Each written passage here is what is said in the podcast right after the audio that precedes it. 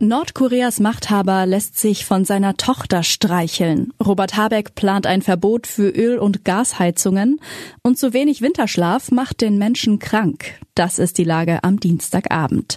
Spiegelredakteurin Nike Laurenz hat diese Lage geschrieben. Am Mikrofon ist Eileen Frozina.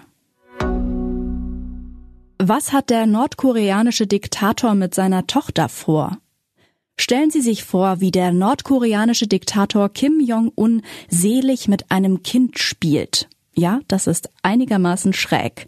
Kann jemand, der sein Land abriegelt, Atomwaffen baut und in Kauf nimmt, dass die Menschen verarmen und verhungern, gleichzeitig ein guter Vater sein? Die Frage drängt sich auf, seit der Machthaber sich öffentlich immer häufiger mit einem Mädchen zeigt, das offenbar seine Tochter ist. Sie posiert für Fotos mit Kommandeuren, besucht eine Waffenfabrik, setzt den Spatenstich bei einem Wohnprojekt. Die Tochter hakt sich bei ihrem Vater ein, streichelt seine Wange. Der Vater wiederum soll sich liebevoll um seine Tochter kümmern. Sie ist vermutlich zehn Jahre alt.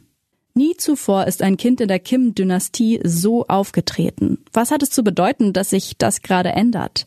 Will Kim Jong-un seine Tochter etwa als Nachfolgerin einführen? Spiegelkollegin Katharina Grasser-Peters hat sich mit diesen Fragen beschäftigt.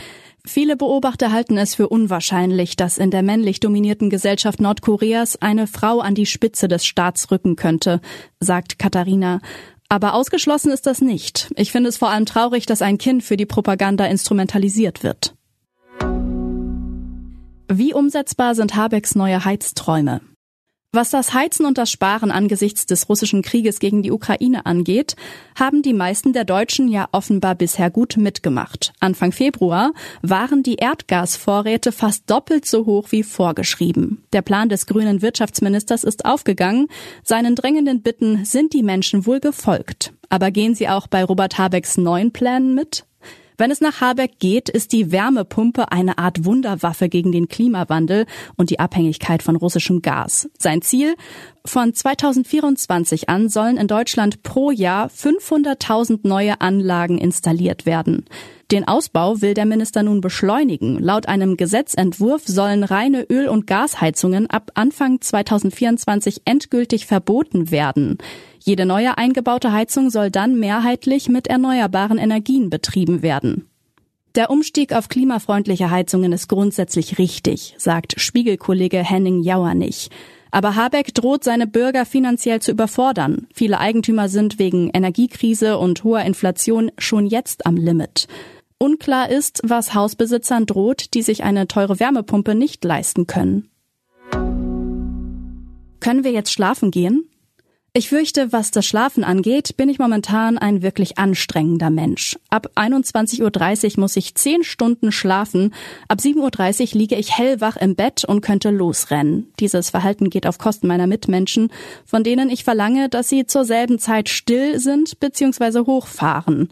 Ich kann nur leider nichts dafür. Das zumindest bestätigt der Schlafforscher Dieter Kunz.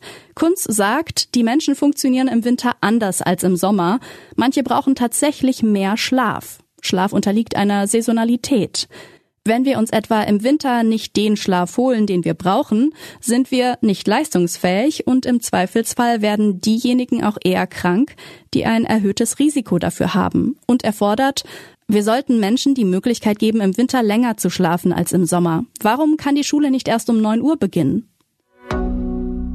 Was sonst noch wichtig ist. Wegen China-Nachfrage. Internationale Energiebehörde warnt vor neuer Gaspreiskrise. Hat Europa in der Energiepreiskrise das Schlimmste bereits hinter sich? Nein, warnt die Internationale Energieagentur. China könnte schon bald die Preise für verflüssigtes Erdgas wieder in die Höhe treiben. Treffen mit Außenminister. Baerbock besorgt über geplante Einführung der Todesstrafe in Israel.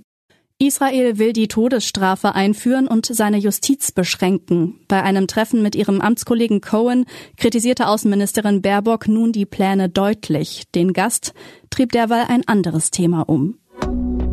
Folgen der Klimakrise, warum Jagdgründe näher an die Menschen rücken.